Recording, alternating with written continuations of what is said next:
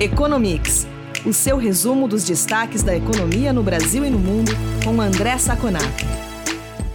Olá, ouvintes do Economics, aqui é Guilherme Baroli, jornalista da Ficomércio São Paulo, substituindo o Eduardo Vasconcelos no podcast dessa semana. A gente conversa, como sempre, com o economista André Saconato em mais uma edição do Economics. Tudo bem, Saconato? Olá, Guilherme, tudo bem? Um olá especial aos nossos ouvintes. Saconato, queria começar falando sobre a taxa básica de juros. O Copom elevou a Selic em um ponto percentual, subindo aí para 5,25% ao ano. É o Banco Central tentando conter a curva de inflação. Esse aumento é o maior em 18 anos e ocorre no momento de fragilidade da economia, ainda em razão dos efeitos da pandemia. Qual que é a sua análise sobre essa alta que surpreendeu o mercado, né? Pois é, Guilherme, surpreendeu talvez nem tanto a magnitude da alta, mas o que surpreendeu muito foi o tom bastante conservador dado pela autoridade monetária no comunicado.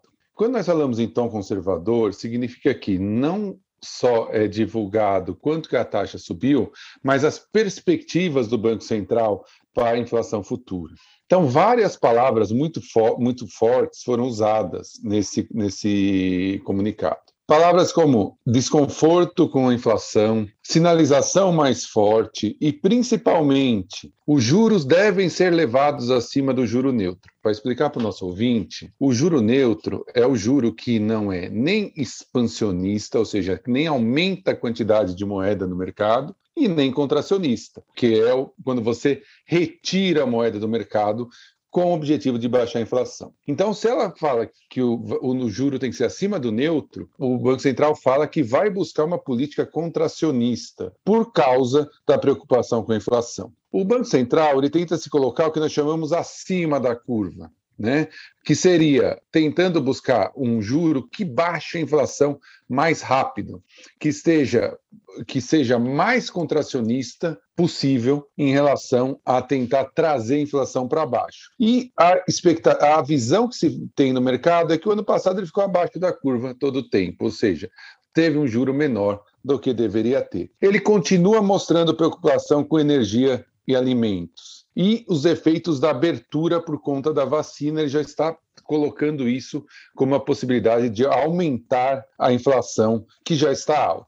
Então, a percepção agora é que a Selic vai acabar 2021 acima de 7%. Algumas instituições estão com 7,5%, algumas 8% e outras até 8,5%, que é um número muito alto dos 2% em que foi iniciada essa, esse aumento da taxa de juros. Como você disse, o mercado de trabalho ainda não recuperou, mas se você olhar a, os setores em si, é, comércio, indústria, e, e mesmo serviços já estão em níveis mais altos do que a pandemia, do que antes da pandemia. Portanto, o Banco Central mostra uma, um comunicado muito forte, ele vai aumentar na próxima 1%, já deixou claro, e é bem possível que os 7% se, que eram previstos anteriormente seja passado. Só para a gente ter uma ideia, a previsão de inflação de alguns entes do mercado para esse ano já chega a 7,5%. Então, se a gente pensar, uma taxa Selic de, por exemplo, 7,5% significa que ela só cobra inflação.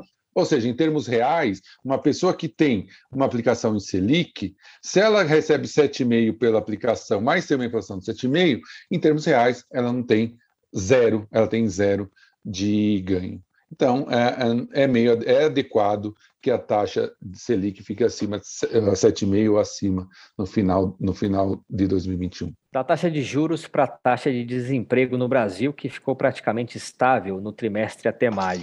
Olhando os últimos dados da PNAD contínua, a gente observa que a taxa atual é de 14,6% ante 14,7% nos três meses até abril. São sinais de melhora mas temos ainda um longo e árduo caminho pela frente, não é mesmo, Saconato? É isso mesmo, é isso mesmo. O, o, o, a melhora é muito, muito marginal. Nós tivemos, sim, a notícia boa, um aumento do número de ocupados nessa última PNAD, que considera o trimestre até maio. Hoje nós estamos com 86 milhões e 700 mil pessoas empregadas. Nós tínhamos na última PNAD, que terminava o trimestre em abril, 85,9 milhões. São, já são mais 800 mil pessoas empregadas. Mas a taxa de desemprego não diminuiu. Por quê? Porque provavelmente mais pessoas estão buscando emprego. Com agora, com a abertura da economia, pessoas vacinadas, mais pessoas vão vão buscar emprego. Então, mesmo que se você crescer o número de empregados numa proporção menor do que as pessoas que buscam emprego, a taxa de desemprego vai permanecer ou constante ou vai até aumentar. No caso, a taxa diminuiu é, marginalmente, de 14,7% para 14,6% no trimestre. Né? Nós estamos quase no pico do número de desempregados, mesmo assim. São 14 milhões, quase 14 milhões e 800, 14 milhões e 795, sendo que o pico foi 14 milhões 805.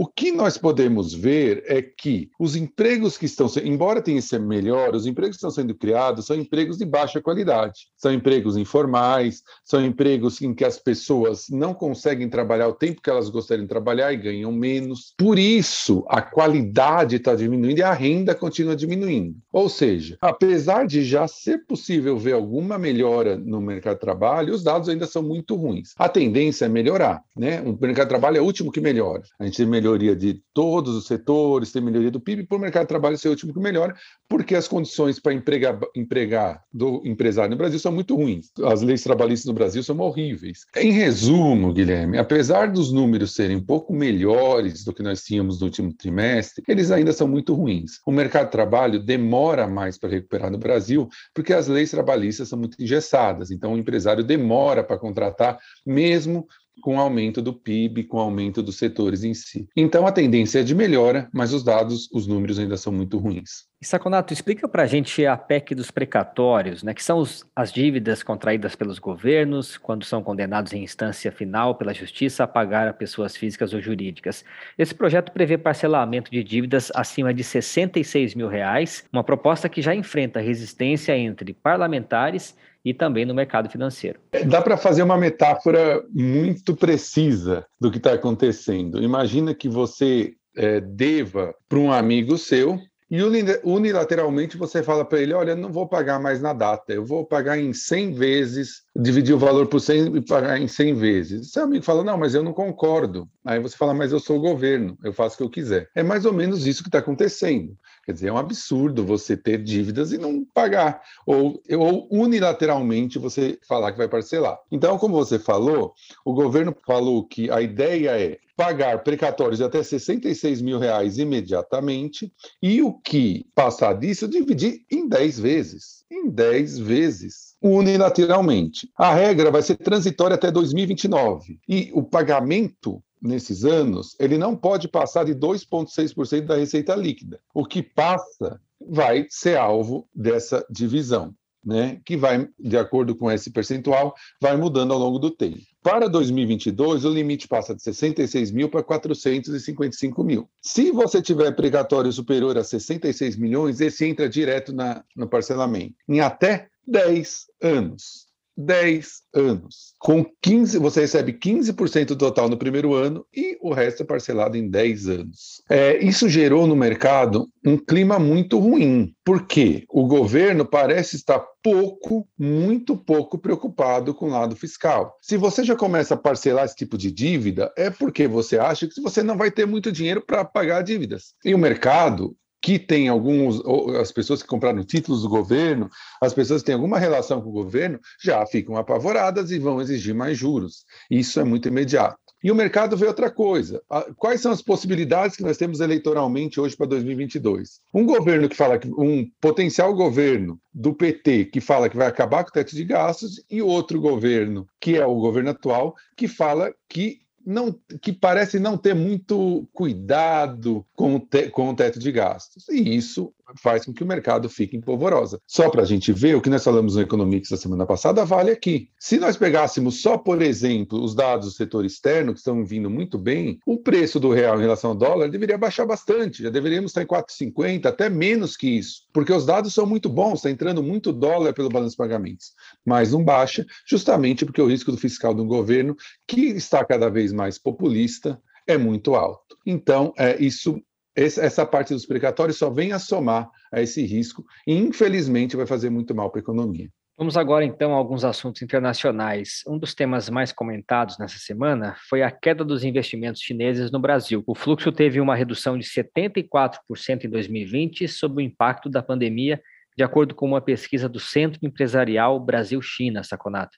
Essa pesquisa é bem interessante, Guilherme, ela é bem completa. Né? Eu separei aqui alguns dados para os nossos ouvintes para a gente entender o que aconteceu. Primeiro, pensando, vendo da seguinte maneira: a queda que nós tivemos dos investimentos da China do Brasil não foi uma queda só para o Brasil. Se nós pegarmos outros países, Estados Unidos, mesmo a Austrália, que a China tem um comércio muito grande por conta da proximidade, e Japão, todos esses países tiveram quedas expressivas. O Brasil foi um pouquinho maior. Sim, mas uh, são quedas de 50%, 40%, 60%. A do Brasil está um pouquinho maior, né? Como você falou, em 70%. Mas é interessante ver como que foi, esse, esse estudo também mostra dos investimentos, uma radiografia dos investimentos chineses entre 2007 e 2020 do Brasil. Então foram 176 empresas com investimento de 66 bilhões de dólares no período. Tem mais 64 projetos ainda em andamento com investimento de 44,6 bi. Olha que interessante, metade praticamente desses projetos, 48%, em energia elétrica. Em número de projetos, 31% em energia elétrica, 28% em manufatura. Então, assim, os chineses investem muito em energia elétrica aqui no país. Isso é um dado que é muito claro.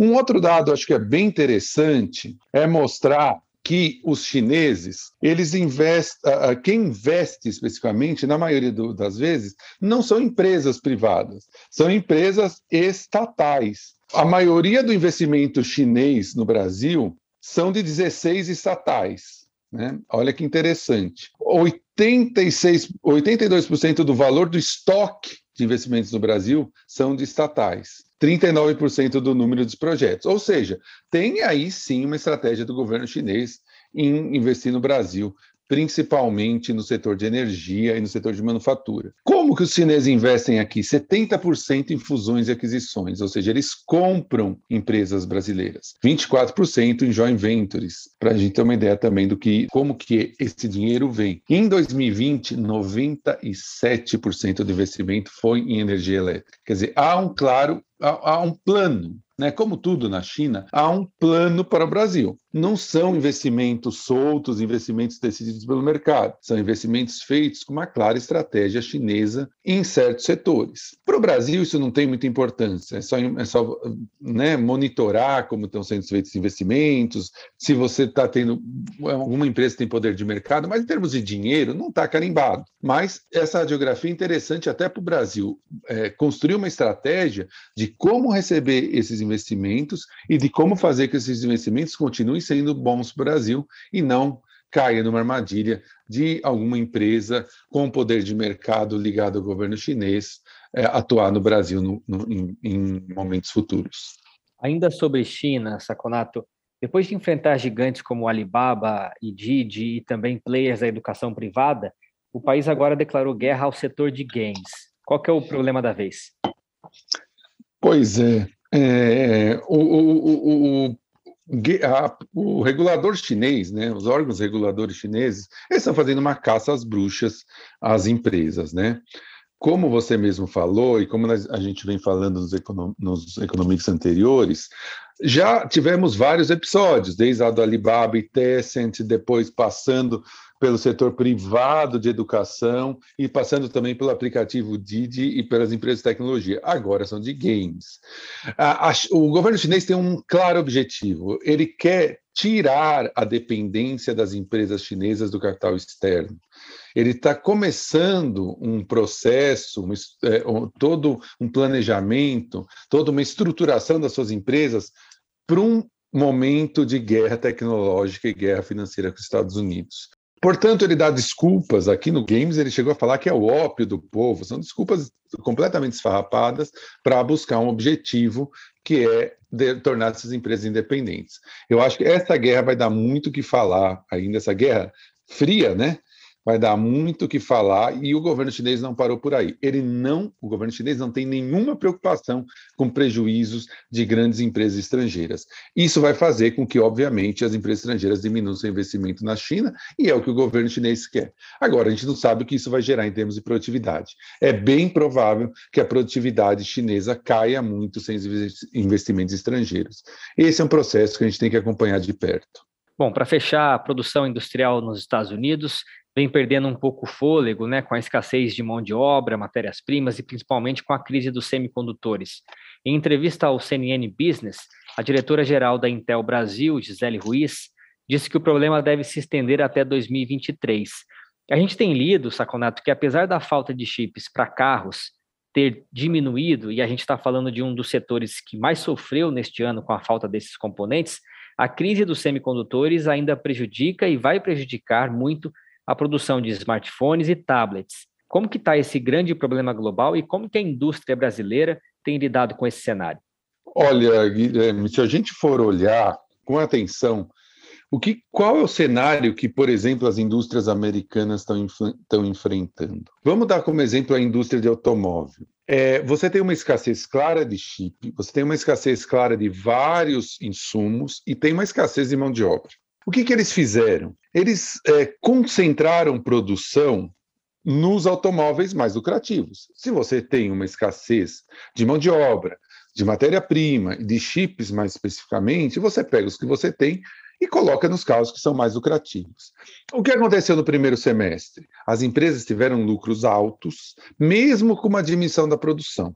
Só que agora, cada vez mais a crise está ficando mais apertada. Né? Quer dizer, o número de carros que de, de, estão deixando de ser produzidos está aumentando cada vez mais, ou seja, o efeito negativo começa a sobrepor o efeito positivo. Só para ter uma ideia do que nós estamos falando, a GM acabou de anunciar que vai parar três fábricas de caminhões, três fábricas de caminhões por falta de peças. A Subaru, fabricante japonesa, disse que nos Estados Unidos o estoque de carros está em sete dias, quando o normal é 45 dias. Né? A fabricante da Jeep, né, que deu uma entrevista também nesses, nesses dias, dizendo que vai diminuir no segundo semestre, diminuiu no primeiro semestre 20% da produção e vai diminuir mais no segundo semestre. Quais são as perspectivas? É, é muito difícil que esse problema se resolva no segundo semestre, vai demorar um pouquinho mais. O que pode ser um pouquinho mais positivo, talvez seja o mercado de trabalho. Em setembro, os incentivos de seguro-desemprego adicionais do governo Biden acabam nos Estados Unidos. É provável que mais gente comece a oferecer emprego, porque tem muitas pessoas que estão sem oferecer emprego com medo da pandemia e também porque recebem dinheiro do governo. Por outro lado, tem um outro ponto que está estrangulando demais as cadeias produtivas: o frete. O frete nunca Frete de container nunca esteve tão caro. Então, o segundo semestre da indústria americana é um semestre mais limitado. Ele não vai ser tão positivo quanto o primeiro. Primeiro, porque o consumo na margem já vai diminuir, porque já vem de um, de um ponto mais alto. E segundo, que essas restrições de peças, trabalhadores, devem continuar. Então, não, não se espera um, um, que a indústria americana tenha um andamento tão bom como teve no primeiro semestre. Aqui no Brasil, a gente vai sofrer também, já estamos sofrendo na indústria automobilística com falta de semicondutores, mas no Brasil nós temos uma vantagem em relação aos Estados Unidos. É, a abertura ainda é muito pequena, a maior abertura vai ser no segundo trimestre, semestre. Então, apesar de você ter problemas na cadeia produtiva, você vai ter uma demanda muito maior, o que vai gerar uma lucratividade maior para as empresas brasileiras. Vão sentir também, mas vão sentir menos que os Estados Unidos, porque na verdade as empresas brasileiras vão ser no segundo semestre o que as americanas foram no primeiro. Obrigado, Saconato, pela entrevista e obrigado a você que nos ouve pela audiência. O Economics volta na semana que vem. Muito obrigado, Guilherme. Muito obrigado aos ouvintes. Nos falamos na próxima semana.